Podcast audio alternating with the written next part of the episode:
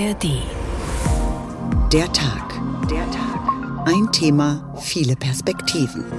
Mit Riccardo Mastrocola.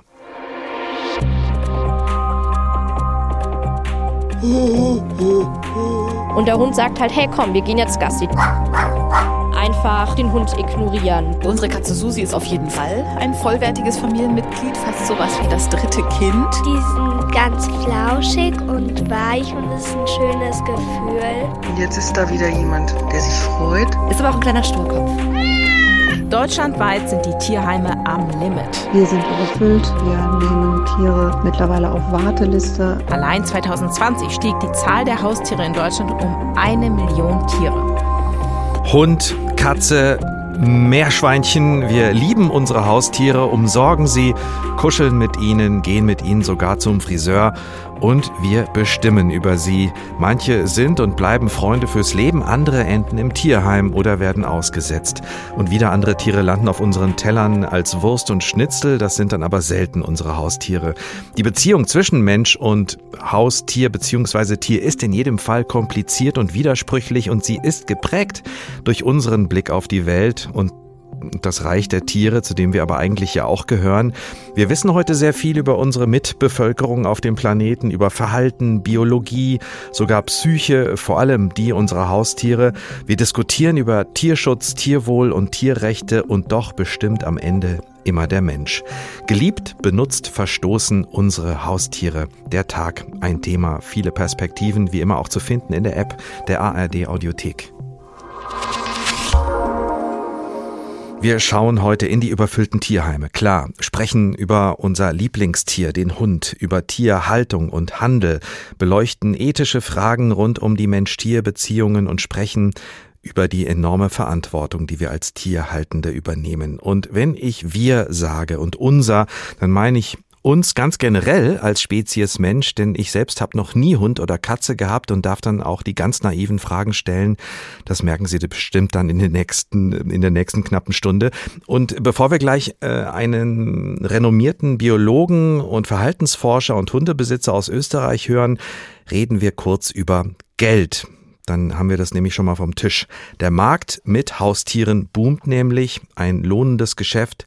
Alexander Schmidt aus der HR Wirtschaftsredaktion hat eine Frankfurter Hundehalterin getroffen. Alice wohnt im Frankfurter Ostend. Ihre Hündin heißt Frieda. Sie ist eine englische Bulldogge, jetzt knapp vier Jahre alt und macht viel Freude. Ist aber auch ein kleiner Sturkopf. Alice ist eine erfahrene Hundebesitzerin. Sie hatte vor Frieda bereits 15 Jahre lang einen Hund und weiß deshalb ziemlich genau, was das finanziell bedeutet. Futter ist ein großer Posten, der größte. Das sind, würde ich schätzen, laufende Kosten im Monat 60 bis 80 Euro, wenn man Futter, Leckerlis, vielleicht mal ein Spielzeug zusammenzählt.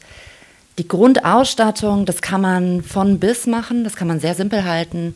Ein Napf, ein Körbchen und dann ist eine Leine, ein Halsband und dann ist schon mal gut. Für viele Hundebesitzer fängt es da aber erst an, weiß Antje Schreiber. Sie ist die Sprecherin des Zentralverbands Zoologischer Fachbetriebe. Gesundheitsfördernde Produkte, die sind sehr im Trend, wie zum Beispiel funktionale Snacks oder Nahrung, die die individuellen Bedürfnisse der Tiere berücksichtigt. Gerade jetzt unter dem Aspekt Nachhaltigkeit gibt es eben viele, die alternative Proteine anbieten, wie zum Beispiel Insekten oder Seidenraupenfutter, um eben auch einen Ersatz für Fleisch zu bieten. Diesen Trend hin zu hochwertigen Produkten kann Alice bestätigen. Sie kennt einige Hundebesitzer, die ihre Vierbeiner jetzt vegan ernähren. Die Industrie profitiert von diesen Trends und macht hierzulande allein mit Futter mehr als 4 Milliarden Euro Umsatz pro Jahr. Aber für Tierbesitzer kommt noch mehr dazu, weiß Hundebesitzerin Alice. Essentiell ist eine Haftpflichtversicherung für jeden Hund, das sollte man haben. Dann Tierarztbesuche kommen dazu. Check-up, Routine, mal ein Blutbild. Ich würde mal schätzen, so ein Tierarzt 50 Euro ungefähr. Voraussetzung ist, dem Hund geht's gut. Ne? Also insbesondere wenn Hunde älter werden, können da im Alter ganz, ganz andere Rechnungen, aber auch Termine auf einen zukommen. Schätzungen zufolge kosten Hunde pro Jahr etwa 1600 Euro, Katzen rund 1100 Euro. Die Besitzer haben selbst in Pandemie- und Inflationszeiten kaum aufs Geld geschaut, sagt Antje Schreiber vom Zentralverband Zoologischer Fachbetriebe. Die Menschen versorgen ihre Heimtiere nach wie vor zuverlässig, denn was man sich selbst Gutes tut, das lässt man auch seinem Tier zukommen. Das kann Alice aus dem Frankfurter Ostend bestätigen. Sie sagt mit Blick auf die vierjährige Frieda, Für mich ist mein Hund so ein fester Bestandteil von meinem Leben und macht so viel Freude einfach jeden Tag. Das ist, glaube ich, mit der letzte Posten, an dem ich sparen würde. Alice, Hundebesitzerin aus Frankfurt, spricht vermutlich vielen aus der Seele, die ein Haustier haben, beziehungsweise einen Hund. Das Geschäftliche haben wir damit auch erledigt. Jetzt geht's also um die Beziehungsfragen. Kurt Kottreschall ist Biologe und Verhaltensforscher aus Wien, hat Bücher geschrieben über das Verhältnis zwischen Hund und Mensch. Mit dem Wolf hat er sich beschäftigt und natürlich hat er auch einen Hund beziehungsweise eine Hündin. Ich habe gerade Hundebesitzerin gesagt. Ist das eigentlich richtig? Besitzt man einen Hund? Ich würde sagen, die meisten Hundehalter sind sich da nicht ganz sicher, nicht, ob wer oder wen besitzt. Das ist wahrscheinlich wie in jeder Partnerschaft. Das ist auch eine gute Partnerschaft mit dem Hund, beruht sehr stark auf Gegenseitigkeit, weil wir ja sozusagen von unseren sozialen Anlagen und Mechanismen im Gehirn etc. sehr, sehr ähnlich sind. Außerdem, was die Dame erwähnt hat, dass sie entsprechend investiert in den Hund, ist ganz normal, denn in den letzten Jahrzehnten sind die Hunde klar zu immer stärkeren Sozialpartnern geworden, sogar zu Kinderersatz. Äh, Da braucht man sich gar nicht schämen drüber, das ist so.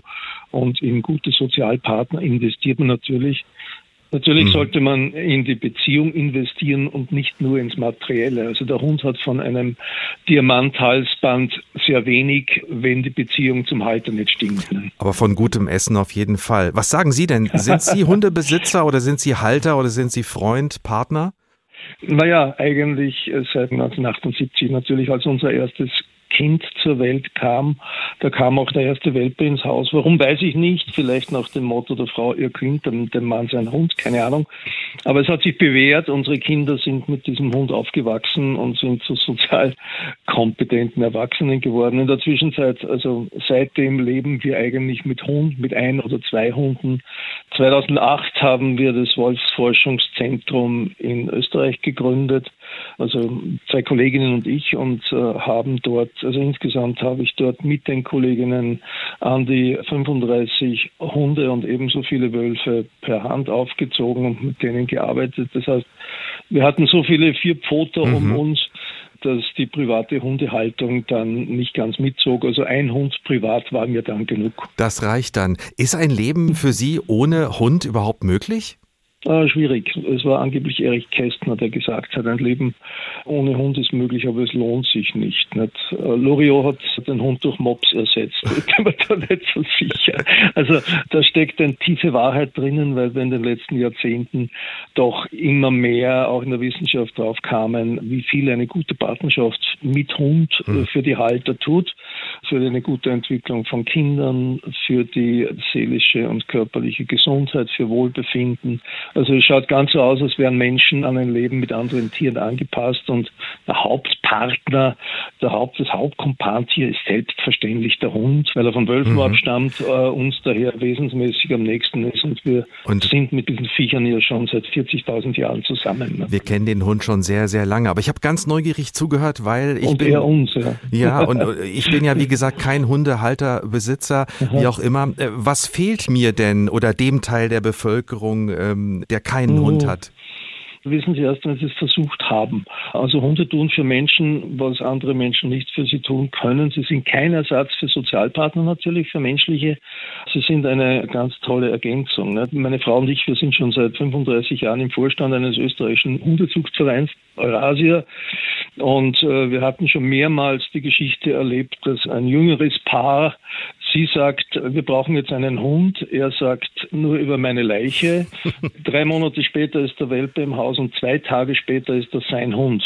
Da sind Sie ein Herz und eine Seele. Also so geht das. Also versuchen Sie es einfach mal. Klingt so einfach. Klingt so einfach. Naja, die, die Lebensumstände müssen natürlich passen, das ist klar. Ne? Warum ist der Hund so ein besonderes Haustier? Sie haben es schon angedeutet. Warum ist gerade der Hund eines mhm. auch der Lieblingshaustiere des Menschen geworden? Naja, vor circa 40.000 Jahren kamen Wölfe und altsteinzeitliche Menschen zusammen, wahrscheinlich aus spirituellen Gründen, vor allem aber auch, weil kein Tier da draußen uns ähnlicher ist als der Wolf. Wir sind beides Clanwesen, die innerhalb der Clans sehr gut kooperieren beim Jagen, beim Aufziehen der, der Kinder, beim Verteidigen gegen irgendwelche Fressfeinde und natürlich zum Teil auch gegen die Nachbarn. Also sozusagen das Mindset, so wie wir ticken, äh, sind Wolf und Mensch einander sehr ähnlich. Und diese Wölfe haben sie dann im Verlauf von vielen Generationen auch noch stärker an uns angepasst. Daher sind Hunde heute die haben zwar vier Pfoten und sehen anders aus wie wir, aber irgendwo sind Hunde so ein Mittelding zwischen Wolf und Mensch eigentlich. Wir sind auch aufgrund ganz ähnlicher sozialer Mechanismen sozial. Wir haben dieselben Grundemotionen, wir denken ganz ähnlich, wir haben ganz ähnliche soziale Bedürfnisse etc. Also es hat vor 40.000 Jahren gepasst und es passt zu Zeiten der zunehmenden Urbanisierung des Lebens in Städten mhm. immer noch oder sogar besser denn je. Aber andererseits haben wir uns äh, die Wölfe von damals ja auch zu Hunden herangezüchtet, damit sie uns dienen. Kann man das nicht auch so sehen? Ja, natürlich. Gerade nach dem Sesshaftwerden vor circa 10.000 Jahren wurden menschliche Gesellschaften ja recht hierarchisch und damit einher ging auch eine Anpassung der Hunde an diese hierarchischen Gesellschaften. Das heißt, Hunde unterscheiden sich von Wölfen nicht so stark, wie viele Leute glauben, aber sie haben bereits eine wesentlich stärkere Bereitschaft im Kopf, äh, sozusagen sich in unsere äh, Hierarchien einzufügen äh, und auf uns zu achten und uns zu folgen. Also mit Hunden kooperiert man nicht unbedingt nur auf Augenhöhe wie mit Wölfen, sondern Hunde brauchen gute Führung. Das heißt, mhm. man sollte wissen, was man will, dann hat man einen glücklichen Hund. Also das sozusagen gesellschaftliche Verhältnisse bilden sich immer auch in der Beziehung zum Hund ab. Was wissen wir denn heute über die Wahrnehmung und die Gefühlsebene von Hunden allgemein? Na gut, wir teilen die Grundemotionen. Wir haben ganz ähnliche Prinzipien, wie wir unsere Emotionen kommunizieren. Nicht? Hunde und Menschen haben Mimik und wir können wechselseitig die Mimik lesen und interpretieren. Wir wissen, wie der andere drauf ist. Wir können uns auf die Befindlichkeiten des anderen einstellen, wenn wir wollen. Auch Hunde können empathisch sein, aber wie gesagt, dazu braucht es eine gute Beziehung, ja, etc. etc. Also wir wissen dazu heute eine ganze Menge bis hin zu den Details, wie sich die Funktionsweisen der Hunde- und Menschengehirne ähneln beziehungsweise sogar gleichen im sozialen Bereich. Verrückt. Aber auch in guten Beziehungen gibt es ja auch Missverständnisse. Wie gut verstehen Sie Ihren Hund und äh, wie oft missverstehen Sie ihn? Naja, das, wie oft ich sie missverstehe, weiß ich nicht, aber es scheint so zu sein, dass Hunde Menschen besser lesen können als umgekehrt. Also ich würde es gerne locker vom Hocker behaupten, dass 50 Prozent der Partnerschaften die Menschen nicht besonders gut sind, den Hund zu lesen, aber der kompensiert das dann. Also Hunde sind enorm anpassungsfähig. Ja, also das ist eine ganz individuelle Geschichte mhm. und natürlich glaube ich, dass ich meine Hunde ganz, ganz fantastisch lesen kann, aber fragen Sie bitte mal meine Hündin, ob das stimmt. Ne? Wie heißt sie eigentlich? Die jetzige heißt Lili, es ist jetzt sechs, die vorherige hieß Polita, eine Eurasia-Hündin, die hat zum Beispiel alle Hunde und Wölfe am Wolfsforschungszentrum mit aufgezogen, war also nicht mhm. nur meine private, sondern auch meine Arbeitspartnerin und um, um solche Partner, Partnerinnen trauert man dann natürlich, wenn, äh, wenn ja. man sie verliert, aber Hunde leben nun mal nicht ewig. Ne? Darauf kommen wir zum Ende der Sendung auf jeden Fall auch nochmal zu sprechen, wie wir mit der Trauer und mit dem Tod von hm. lieben Haustieren umgehen. Wie alt ist sie denn jetzt und was planen Sie denn, äh, wenn sie alt geworden ist, die Lilly? Naja, die Lilly ist jetzt sechs oder sieben, sogar. das ändert sich jedes Jahr. Äh, aber wir werden es wahrscheinlich so machen wie, wie gehabt. Also wenn sie älter wird, also wenn sie zehn oder älter wird, dann äh, kommt vermutlich ein Welpe ins Haus, weil so überlappende Generationen von Hunden im Haus sind, sind sehr günstig, weil Die Jungen lernen dann von den Alten und fügen sich irgendwie besser ins Sozialgefüge ein. Aber es geht natürlich auch anders. Also, wie gesagt, Hunde sind enorm anpassungsfähig, solange man äh, sie als Sozialpartner ansieht und gewahr ist, dass man auch das eigene Leben ein wenig auf den Hund abstellen muss, kann eigentlich fast nichts schiefgehen dabei. Kurt Kortrischal war das Biologe, Verhaltensforscher und emeritierter Professor an der Universität Wien und er ist auch Autor. Sein jüngstes Buch heißt Der Wolf und wir, erschienen im Brandstätter Verlag. Und was hat Kurt Kortrischal da eben noch gesagt? Der Hund sei dem Menschen so ähnlich geworden, fast wie ein Mensch. Das kenne ich doch irgendwoher. Genau, Paul Maar, der Kinderbuchautor, hat darüber mal eine Geschichte geschrieben, die heißt Herr Bello und das blaue Wunder. Und wie der Zufall so will, haben wir gerade einen Ausschnitt hier parat. Dann verschwand auch sein Fell immer mehr und vor mir stand ein nackter, dicht behaarter Mann mit einem Hundehalsband um den Hals, von dem eine Leine herunterhing. Das Elixier hatte Bello in einen Menschen verwandelt. Dieser Mensch guckte mich mindestens so verblüfft an wie ich ihn. Mm, machte er. Dann mm, mm, Max, mit tiefer rauer Stimme dann noch einmal Max. Bello, du, du bist ein Mensch, stammelte ich, als ich meine Sprache wieder gefunden hatte. Du bist ein Mensch, wiederholte er, guckte an sich herunter und nickte dann. Ja, du bist ein Mensch. Nein, du, du bist ein Mensch. Du musst sagen, ich bin ein Mensch. Hm? macht er das Wort, ich schien er nicht zu kennen. Du, Bello, bist ein Mensch. Bello ist ein Mönch, sagt er dann immer schneller und immer begeisterter. Bello ist ein Mönch, Bello ist ein Mönch. Ich fragte, wieso kannst du sprechen? Bello guckte mich erstaunt an und sagte, Max spricht doch auch. Ja, aber du bist doch ein Hund. Bello ist ein Mönch, verbessert er mich. Ich meine, du warst doch ein Hund, sagte ich. Hunde sprechen auch, sagte Bello. Hunde sprechen hundlich, Menschen sprechen mönchlich. Bello ist ein Mönch. Klingt alles sehr, sehr logisch. Herr Bello und das blaue Wunder, selbst gelesen vom Autor Paul Maar. Geliebt, benutzt, verstoßen unsere Haustiere. Der Tag ein Thema, viele Perspektiven. Und wie schon angekündigt, statten wir jetzt dem Tierheim einen Besuch ab, dort wo Haustiere landen, die zuvor geliebt und gewollt wurden und dann aus unterschiedlichen Gründen doch weggegeben werden, manchmal auch weggegeben werden müssen, weil es zu Hause nicht mehr geht. Es sind viele Hunde dabei. Meine Kollegin Anne-Kathrin Hochstrat hat ein Tierheim nördlich von Frankfurt besucht das eigentlich nur als Beispiel dient für die Lage in vielen Tierheimen. Wer im Tierheim in Oberursel in Richtung Zwinger läuft, wird lautstark begrüßt. Manche Hunde sitzen schweigend in ihrem Zwinger. Andere gehen wortwörtlich die Wände hoch. Wieder andere bewachen ihr Fleckchen. Wer sich hier umguckt, merkt schnell, das Tierheim ist voll. Das Tierheim kann nur noch absolute Notfälle, also Fundhunde, aufnehmen. Für die Abgabetiere gibt es eine Warteliste. Anders wissen sich Tierheimleiterin Nicole Werner und ihre Kolleginnen und Kollegen nicht mehr zu helfen. Dass das für niemanden gut ist, ist ihr klar. Weil wir immer Angst haben, wenn eine Abgabe angedroht ist, in Anführungsstrichen, dass wir hier sitzen, hoffen halt, dass der nicht immer rausgeschmissen wird, der Hund, bevor wir den Platz haben. wir kriegen ja mittlerweile deutschlandweit die Anfragen täglich. Aus Bremen, aus Hamburg oder sonst woher. Also insbesondere die Hunde sind da betroffen, die sie abgeben möchten. Weil die Kollegen vor Ort das gleiche Problem haben wie wir. Deutschlandweit sind die Tierheime am Limit. Das bestätigt auch Hanne Kolb vom Tierschutzverein Butzbach. Die aktuelle Lage bei uns im Tierheim Butzbach sieht leider so aus, wir sind überfüllt. Ähm, wir nehmen Tiere mittlerweile auf Warteliste auf, die eben dann irgendwann zu uns ins Tierheim ziehen müssen, aus welchen Gründen auch immer. Überall wird diskutiert über Fachkräftemangel. Das betrifft uns auch. Wir hätten aber gar nicht die finanziellen Mittel, ausgebildete Tierpfleger oder Tierpflegerinnen einzustellen. Denn einige der Vierbeiner im Tierheim sind schwierig und brauchen fachgerechte Betreuung. Das bestätigt auch Tierheimleiterin Nicole Werner aus Oberursel. 80 Prozent der Hunde hier seien aktuell verhaltensauffällig. Das fing alles Mitte letzten Jahres so langsam an.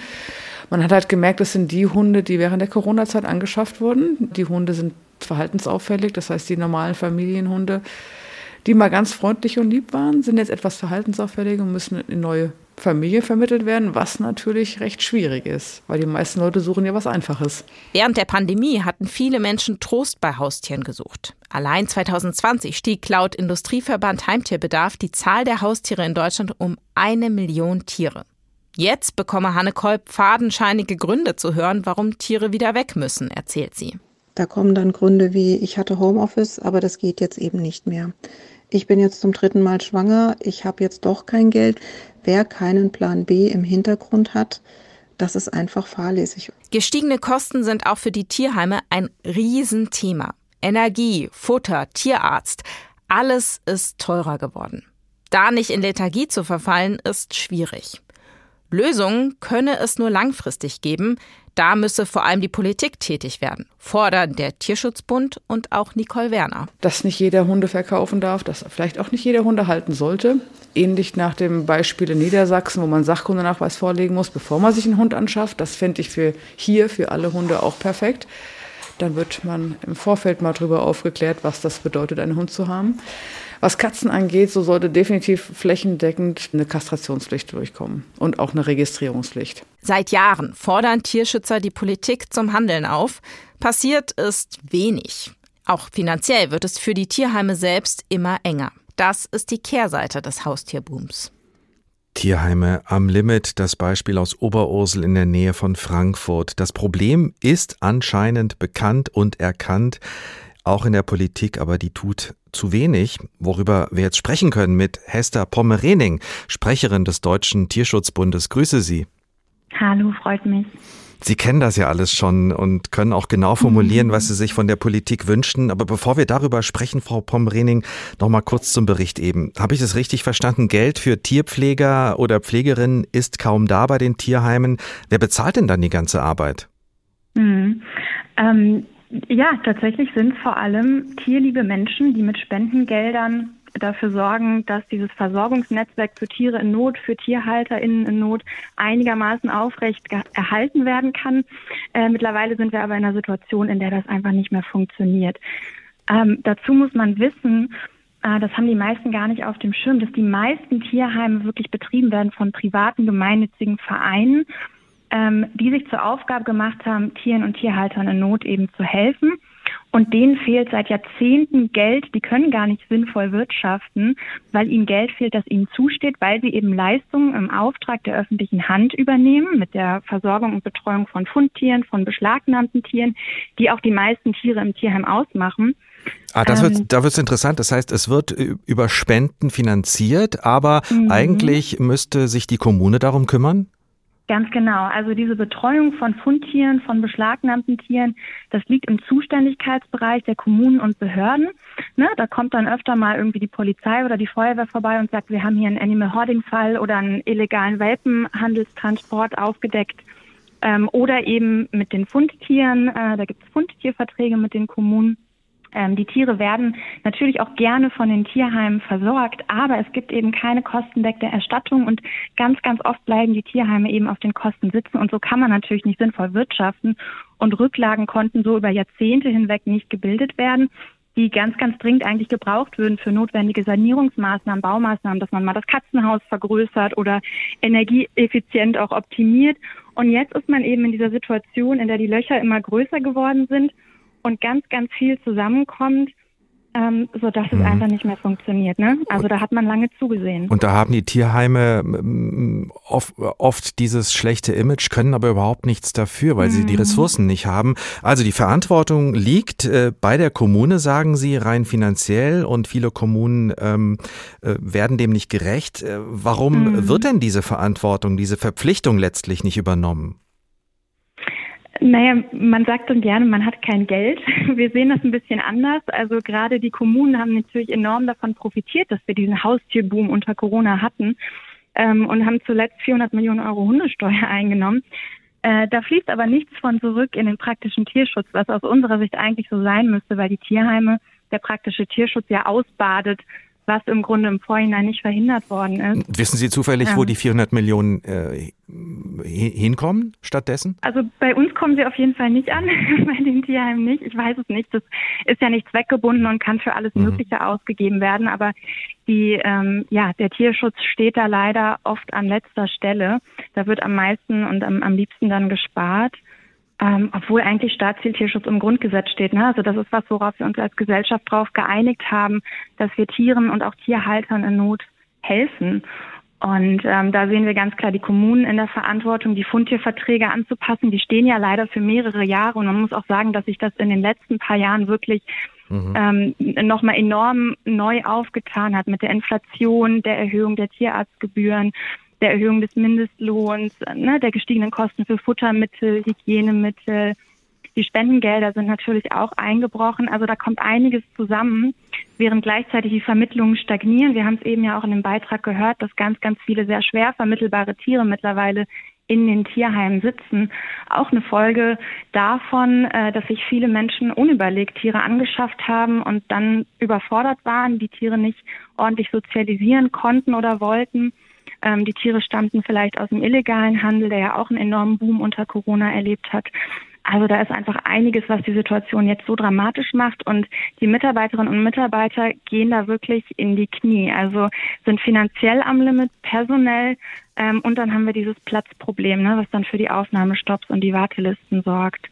Und was, was natürlich ist, auch psychisch eine Belastung ist. Ne? Das kann ich mir vorstellen. Was ist mit Handel und Haltung? Im Bericht war ja auch die Rede von Regeln, wie sie zum Beispiel in Niedersachsen gelten. Stichwort Sachkunde-Nachweis habe ich mir da gemerkt. Was bringt der denn? Mhm. Also genau, Sachkundenachweis, das ist ja das eine. In Niedersachsen ist es so geregelt, äh, dass alle Neuhalterinnen und Halter äh, quasi so einen Theorie- und Praxisnachweis erbringen müssen. Ähm, wir würden uns das bundesweit tatsächlich wünschen, dann aber ohne den Praxisteil. Der ist aus unserer Sicht eigentlich nur nötig, wenn jemand auffällig geworden ist. Äh, ansonsten ist das ja ein Riesenverwaltungsaufbau. Ähm, aber diesen ethischen Sachkundenachweis, den würden wir uns wirklich wünschen, dass der bundesweit, weil aktuell haben wir ihn nur in Niedersachsen und in NRW für große Hunde, ansonsten gibt es das in keinen anderen Bundesländern. Ähm, da gibt es nur jede Menge Auflagen für diese Rasselisten, ne, für, meintlich, für vermeintlich gefährliche Hunde, die dann unter Generalverdacht gestellt werden. Aber dass es für alle Tiere, auch nicht nur für Hunde, ne, eigentlich für alle Tiere einen Sachkundenachweis äh, gibt und auch bevor man sich das Tier ins Haus holt, Mhm. Ähm, das wäre so eine Forderung, die wir politisch haben. Dass man sich da eben auch schon Fragen stellen muss und sich Prüfungen unterziehen äh, muss. Auf bundespolitischer Ebene, was könnte die Politik da unternehmen? Wäre das genau so eine Sache, dass man einen solchen Sachkundenachweis bundesweit, ähm, äh, bundesweit äh, beschließt? Mhm, genau, also das eine sind natürlich die Kosten. Im Koalitionsvertrag war tatsächlich auch so eine Verbrauchsstiftung für Tierheime drin. Äh, da warten wir aktuell noch drauf. Das andere sind aber genau die gesetzlichen Rahmenbedingungen. Und wir wünschen uns schon lange wirklich eine richtige Heimtierschutzverordnung mit diesem verpflichtenden Sachkundenachweis, dass sich nicht jeder nach gut dünken, wie er möchte, ganz spontan und unüberlegt, ohne auch zu wissen, was das bedeutet, sich jedes mögliche Tier anschaffen kann. Ähm, das andere ist zum Beispiel ein Verbot oder zumindest eine Regulierung des Onlinehandels und dann auch eine flächendeckende Kastrationsverordnung für Katzen, die leider wieder aktuell nicht im neuen Entwurf für das Tierschutzgesetz drin war. Da waren wir ziemlich enttäuscht, weil das ist ja wirklich ein recht einfach, ein einfacher Hebel, den man bedienen mhm. kann, mit dem man dann verhindern kann, dass die Katzen gerade wirklich massenhaft in die Tierheime schwemmen. Das wollte ich Sie gerade auch noch mal fragen, weil wir haben das auch im Bericht gehört. Kastrationspflicht mhm. für Katzen. Warum ist das gerade bei Katzen so wichtig? Mhm. Ähm, ja, äh, genau, das Thema Straßenkatzen ist tatsächlich so ein riesen, riesen Tierschutzmissstand in Deutschland, der ganz im Verborgenen stattfindet. Wir kennen das aus anderen Ländern, ne, wo man dann die Straßenkatzen oft sichtbar sieht, weil die Touristen sie oft anfüttern, in so typischen Urlaubsländern. Ähm, und in Deutschland gibt es diese Straßenkatzen auch, die leben aber eher sehr scheu und zurückgezogen an abgeschiedenen Orten. Sie sind aber da, also schätzungsweise geht das wirklich in die Millionen Katzen. Und die Tierheime bemerken das ja, also das ist so die Rückmeldung, die wir auch von den Vereinen bekommen, dass das ganz, ganz stark zugenommen hat, dass immer mehr Katzen ähm, ne, auch junge Kitten, wirklich trächtige Katzen in die Tierheime kommen, weil sie gefunden wurden, ähm, dass die Straßenkatzenpopulationen vielerorts ansteigen, weil anscheinend viele Menschen sich da die Kosten sparen wollten mit der Kastration, ähm, sich vielleicht unüberlegt eine Katze angeschafft haben und die ausgesetzt haben Und dann kommt es eben in den Tierheimen an. Und die Straßenkatzen, das muss man wirklich auch nochmal sagen, ähm, die führen ein ganz, ganz furchtbares, trauriges Leben. Die sind ja domestizierte Tiere, auf uns als Menschen, als Versorger angewiesen. Die können sich gar nicht selbst versorgen. Ne? Die sind in 99 Prozent der Fälle eigentlich krank. Ähm, überstehen die ersten paar Lebensmonate in den seltensten Fällen überhaupt und haben eine ganz, ganz kurze Lebenserwartung äh, und ständig kommt aber neuer Nachwuchs nach. Also es ist ein ganz, ganz qualvolles, kurzes Leben, das die führen im Verborgenen, aber die Tierheime bekommen es halt mit und versuchen es mhm. auszubaden und aufzufangen. Und diese Kastration, das wäre sozusagen die Verantwortung, die wir gegenüber diesen Katzen übernehmen müssen aus Ihrer Sicht? Genau, also wir haben natürlich als Menschen, die diese Tiere domestiziert haben, ähm, eine Verantwortung dafür, dass sie auch davor geschützt werden, dass sie ein schlechtes Leben führen müssen. Ne? Das ist genauso wie bei den, bei den Stadttauben zum Beispiel. Und ähm, jede Streunerkatze, jede verwilderte Katze stammt ursprünglich von einer nicht kastrierten Hauskatze ab.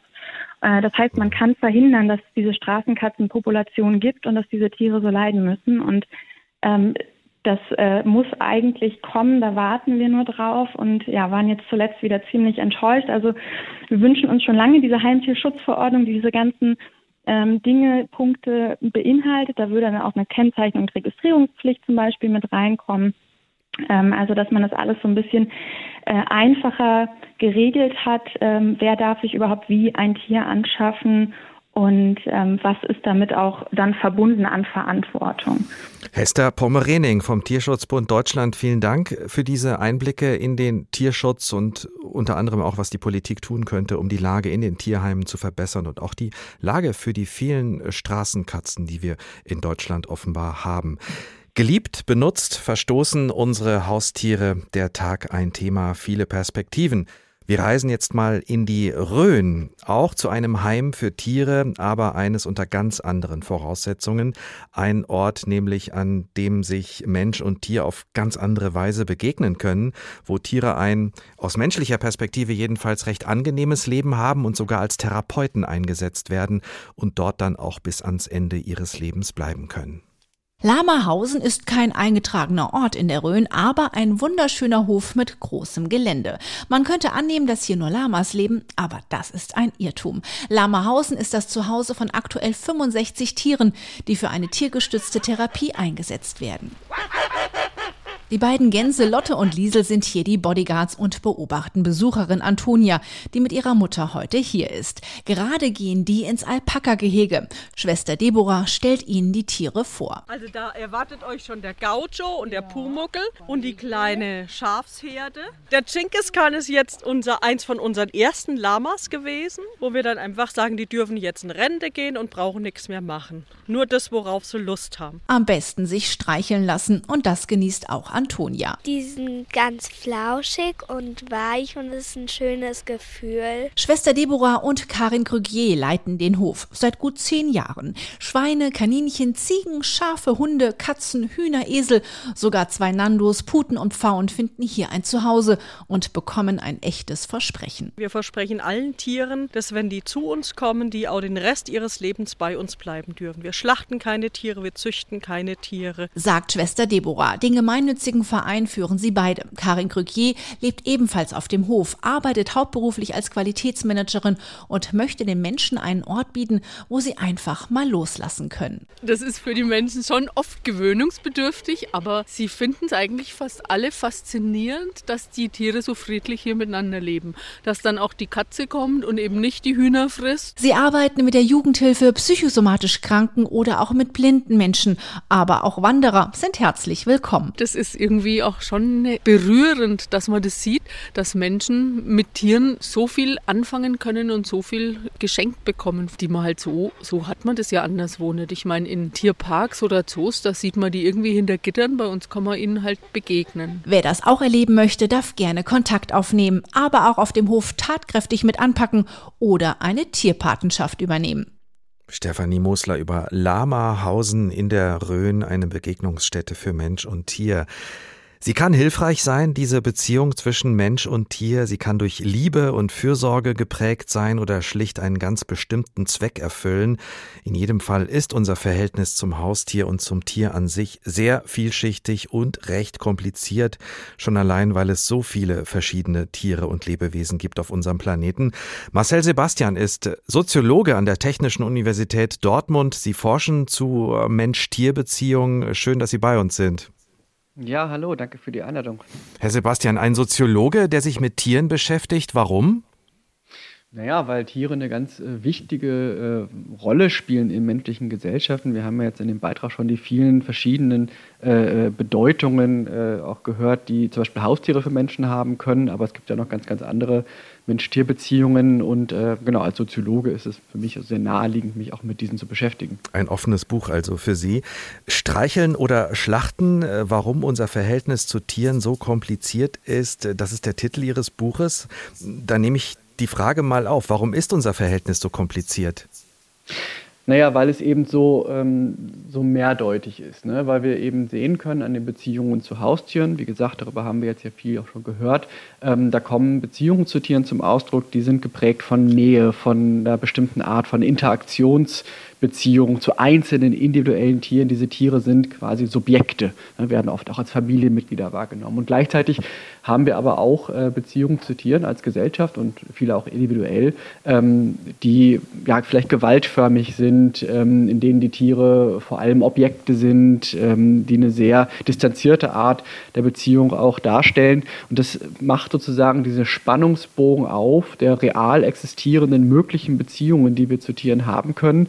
Und die unterscheiden sich eben ganz signifikant und eben auch auf Basis dieser verschiedenen Kategorien, in die wir Tiere eben einteilen. Welche verschiedenen Arten von Kategorien von Beziehungen zwischen Mensch und Tier äh, sehen Sie als Soziologe? Na, das sind eigentlich die, die Alltagsbegriffe, ne? also die, mit denen wir auch alle operieren. Wenn ich Haustiere sage, wenn ich Nutztiere sage, dann haben jetzt alle äh, eine bestimmte Tierart wahrscheinlich im, im, vor dem geistigen Auge. Und beim Haustier ist es selten das Schweine, beim Nutztier ist es selten mhm. der Hund, sondern die Leute haben so bestimmte Vorstellungen davon. Und das ist eine Art von kulturellem Ordnungssystem, mit dem wir halt Tiere einordnen. Da gibt es ja doch die Wildtiere und die Versuchstiere, die Zootiere und so weiter. Und wichtig ist dabei aber eben sich klarzumachen, dass das keine biologischen oder naturgesetzlichen Kategorien Kategorien sind, ähm, sondern dass das eben die, die, die Resultate sind äh, einer gesellschaftlichen Entwicklung, auch einer Aushandlung, wie wir eben Tiere einordnen. Und das kann sich eben auch historisch verändern oder auch kulturübergreifend verändern. Und diese Einordnungen, Einordnungen, die vermischen sich ja zum Teil auch. Also auf jeden Fall gibt es eine riesige Palette dieser Mensch-Tier-Beziehungen. Wir lieben unsere Haustiere. Einige Enten im Tierheim haben wir gehört. Andere kennen wir nur von der Wursttheke als verpacktes Fleischprodukt. Wie kriegen wir das eigentlich hin, dass wir all diese Widersprüche einfach so akzeptieren? Ja, das ist eine sehr, sehr komplizierte Frage.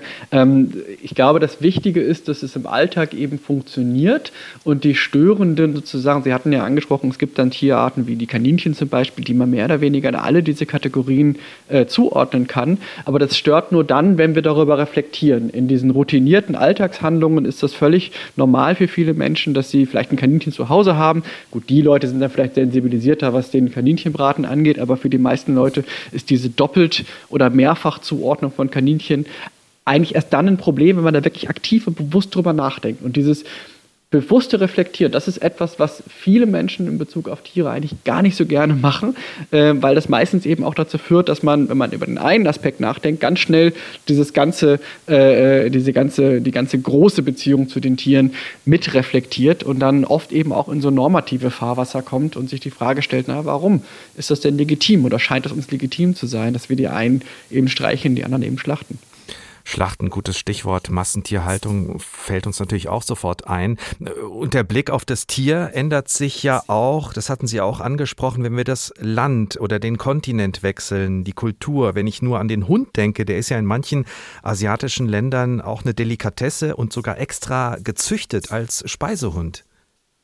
Eben, genau, das zeigt eben nochmal, wie sozial konstruiert diese Beziehung eben ist. Es ist nichts Natürliches sozusagen, dass wir den Hund jetzt in Deutschland ganz doll lieb haben. Wobei man dazu sagen muss, in Deutschland war bis 1986 das Schlachten von Hunden auch noch legal. Ja, also das heißt, es ist auch bei uns eigentlich gar nicht so lange her, dass diese eindeutige, dieses eindeutige, äh, auch juristische Tabu, Hunde zu schlachten, überhaupt gültig ist. Und ähm, da wir schon bei Schlachthöfen waren, Sie haben da auch recherchiert, mit Arbeitern dort geredet. Was haben Sie da über das Mensch-Tier-Verhältnis gelernt? Ist ja kaum vorstellbar, dass das eine angenehme Arbeit ist. Ich habe darüber meine Promotion geschrieben, deswegen ist das natürlich, könnte ich da jetzt stundenlang drüber reden.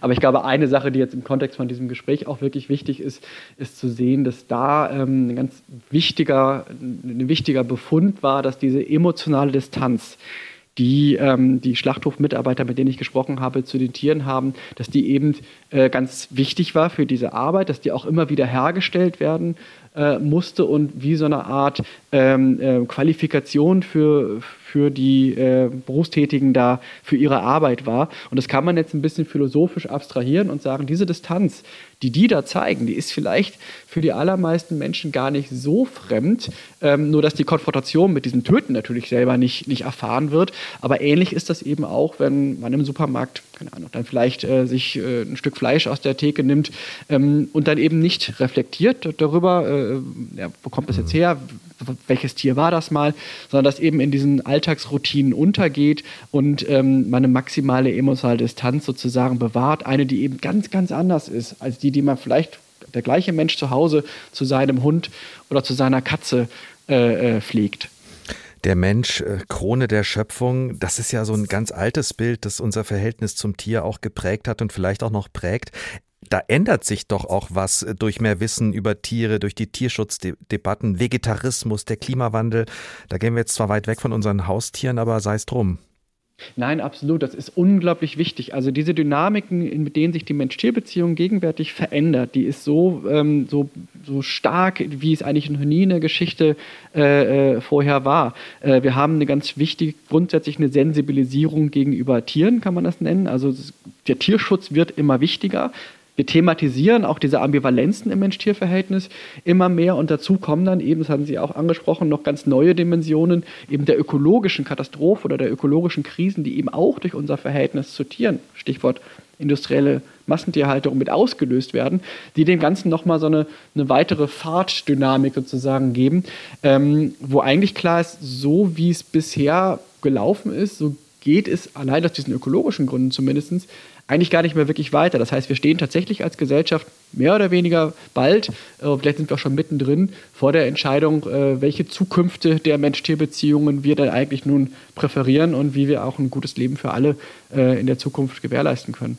Jetzt haben wir viel von Ihnen gelernt über das Verhältnis zum Tier, dass es eine gesellschaftliche Konstruktion ist und überall auf der Welt auch ein bisschen anders. Und diese Verortung, die geht ja auch nicht ohne Ausgangspunkt und der sind am Ende wir. Was sagt all das jetzt eigentlich über uns aus?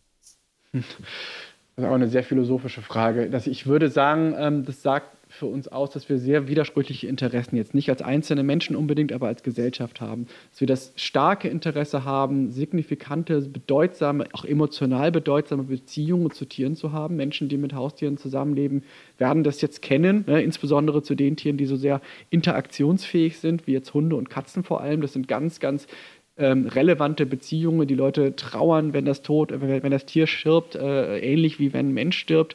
Ähm, und gleichzeitig gibt es für viele Menschen aber das Interesse, eben auch äh, Fleisch zu konsumieren, zum Beispiel möglichst viel äh, Vorteile auch von eben auch sehr gewaltsamen Beziehungen zu Tieren zu haben. Man muss nun aber sehen, dass wir eben heute historisch an einem Punkt sind, wo viele der der, äh, sagen, der materiellen Gründe, warum wir in der Kulturgeschichte Tiere genutzt haben, so nicht mehr bestehen. Also müssen sie nicht mehr vor den Karren spannen, um die Flüge äh, durch den Acker zu ziehen. Und das auch das mit dem Essen ist jetzt mit dem vegetarisch-veganen Trend zumindest in Frage gestellt. Das heißt, ähm, diese Freiheit, die wir heute haben, ist schon nochmal viel größer, auch äh, ganz anders über dieses Mensch-Tier-Verhältnis nachzudenken. Aber wir sind da eben sehr unentschlossen und das ist vielleicht auch ein Stück weit so eine Conditio Humana, also so eine Art Wesensbestimmung des Menschen, dass wir eben nicht immer so konsistent sind, wie wir vielleicht von uns selber glauben. Die Unentschlossenheit in der Beziehung zu den Tieren. Marcel Sebastian war das, Soziologe an der TU Dortmund, der sich mit den Beziehungen zwischen Mensch und Tieren beschäftigt. Vielen Dank für Ihre Einordnungen dazu. Danke, dass Sie dabei waren. Geliebt, Danke. benutzt, verstoßen unsere Haustiere, der Tag ein Thema, viele Perspektiven.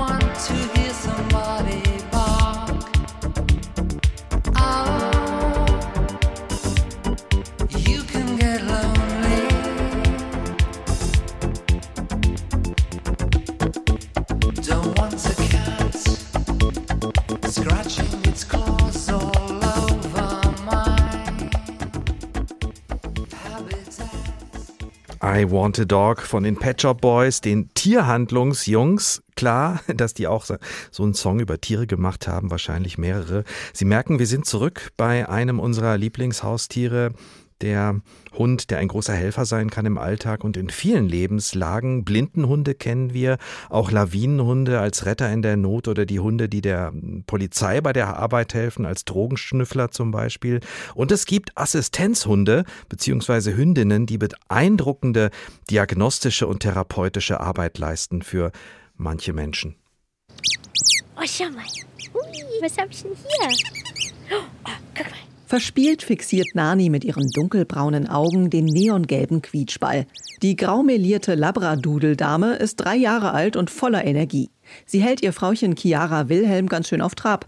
Die 26-Jährige aus Bingen leidet an einer Angststörung mit Panikattacken. Auslöser sind zum Beispiel Menschenmengen, enge Räume oder Gänge, zum Beispiel im Supermarkt, laute Geräusche oder auch generell Situationen, wo ich mich von vornherein schon unwohl fühle, zum Beispiel Arztbesuche oder Situationen, die ich einfach noch nie erlebt habe. Bei Panikattacken hilft ihr Nani, indem sie sich auf sie drauflegt und Druck ausübt. Das beruhigt.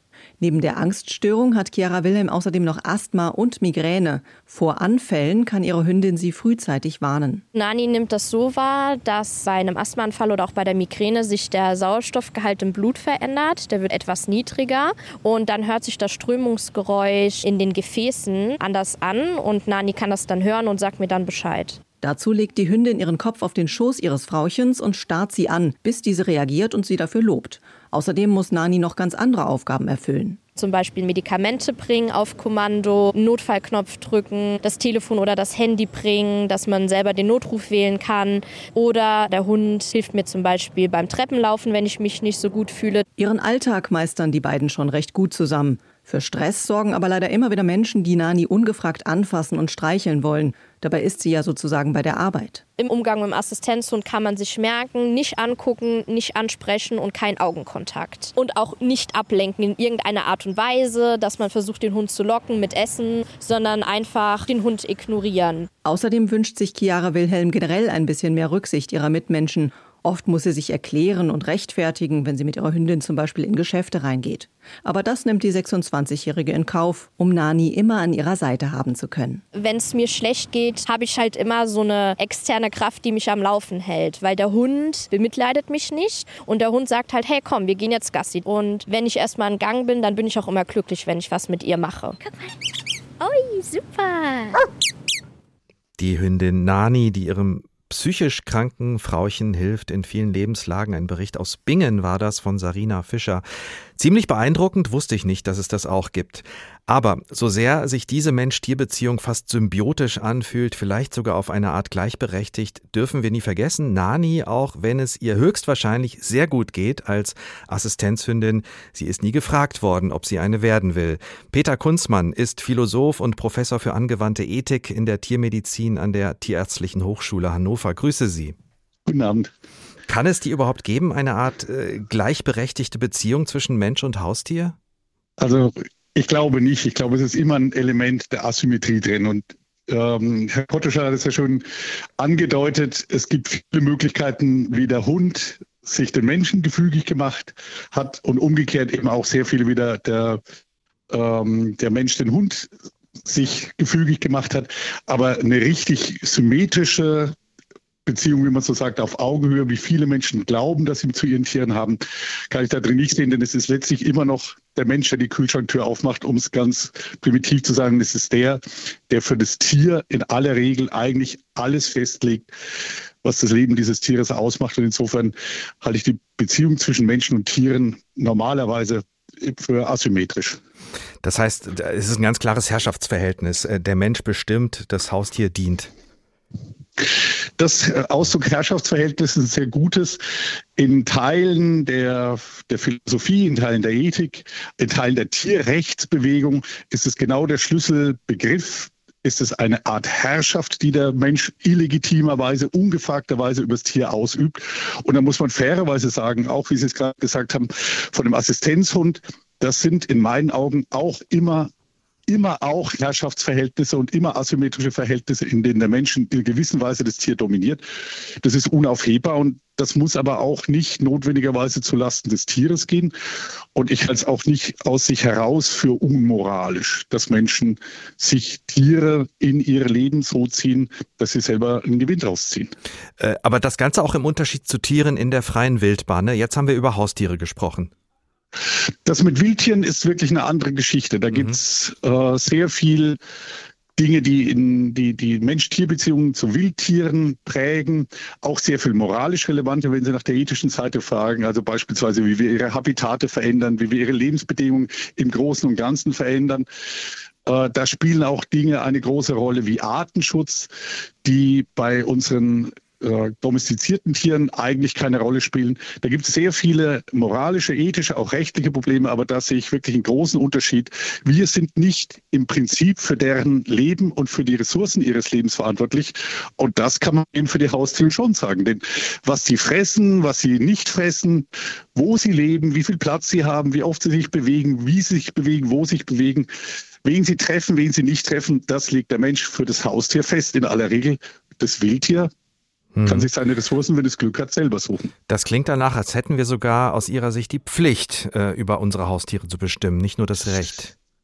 Nein, nein, sofern wir, sofern, äh, so kann man es nicht sagen. Aber sofern wir sie haben, sofern wir diese Beziehungen aufgebaut haben, sofern wir Tiere in diese Beziehung bringen, dann, und das ist die, die moralische Seite, die ich stark machen will, dann haben wir auch wirklich die Pflicht, uns sehr sorgsam darum zu kümmern, dass wir den Tieren das gewähren und zur Verfügung stellen, was sie für ein ihnen zuträgliches Leben brauchen. Und, und das, das ist dann die Pflicht, die der Mensch übernehmen muss. Das betrifft natürlich dann auch die Zeiten der Krankheit und wenn es ans Sterben geht. Ganz sicher.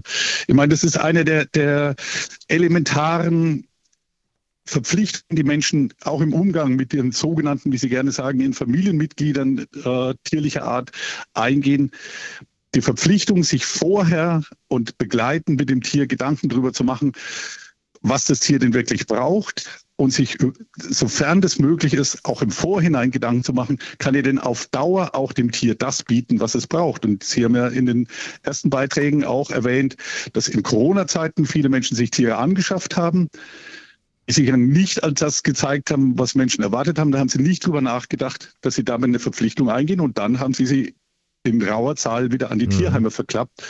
Und das meine ich eben gerade mit der Verantwortung, die der Mensch hat, wenn er sich ein Tier anschafft, auch was die Dame im Tierschutzbund sagt, dass er die Sachkenntnis braucht, um zu wissen, dass er wirklich das zu diesem Tier passt und das Tier zu ihm passt und das eben auf Dauer zur Verfügung stellen kann, was es braucht. Es gibt immer tragische Fälle, wo was dazwischen kommt, aber das würde ich sagen, ist normal Null und der normale Anspruch an den menschlichen Tierhalter.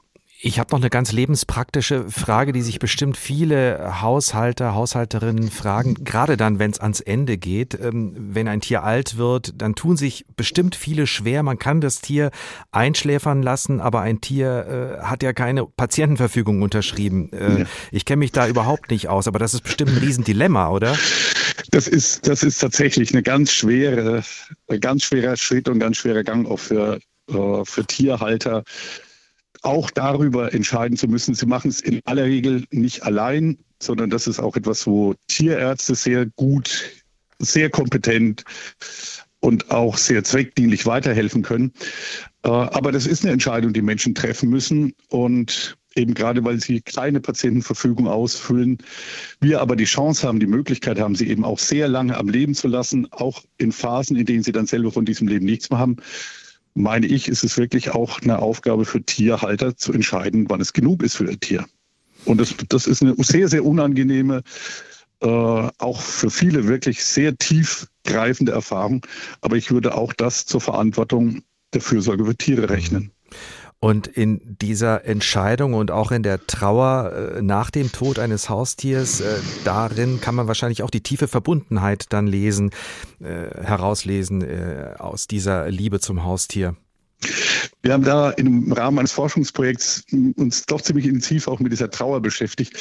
Und das, was für mich und auch für die für Marion Schmidt, die Tierärztin, die die Arbeit, die Untersuchung gemacht hat, äh, erstens überraschend war, man kann keine Regeln ab aufstellen.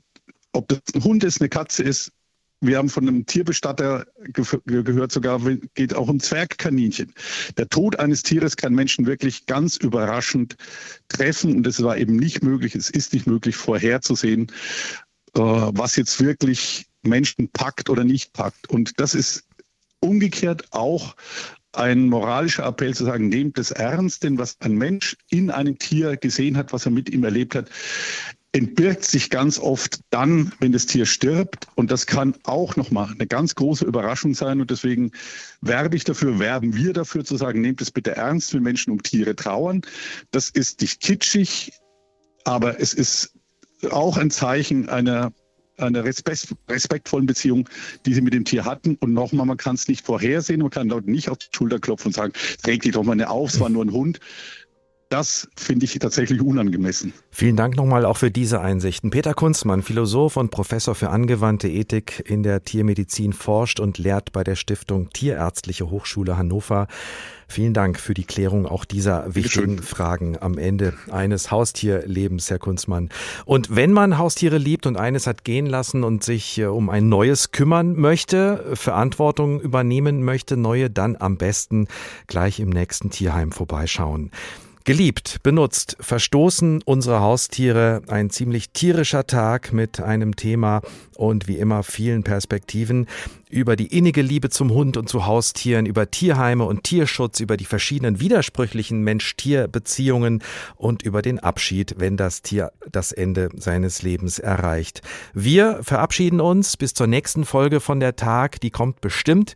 Und wir haben wie immer noch einen Tipp für Sie, und zwar unser HR-Funkkolleg Mensch und Tier, in dem es um unser hochambivalentes Verhältnis zu Tieren geht. 20 Folgen finden Sie natürlich unter anderem in der App der ARD Audiothek und uns finden Sie da auch in der Rubrik Politik und Hintergrund und falls Sie Fragen haben, Anregungen, schreiben Sie uns. Sie können auch unseren Newsletter ausprobieren auf hr2.de, hrinforadio.de finden Sie uns. Mein Name ist Ricardo Mastrocola. Ich sage Tschüss und wünsche noch einen schönen Tag.